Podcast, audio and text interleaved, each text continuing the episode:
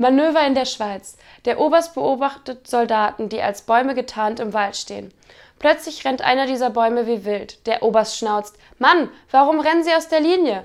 Herr Oberst, zuerst hob ein Hund das Bein an mir, dann schnitzt mir ein Liebespaar ein Herz in den Hintern.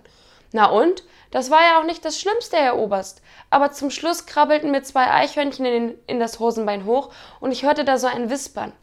Also du nimmst das rechte Nüsli und ich nehme das linke Nüsli. Und das Zäpfli heben wir uns für den Winter auf.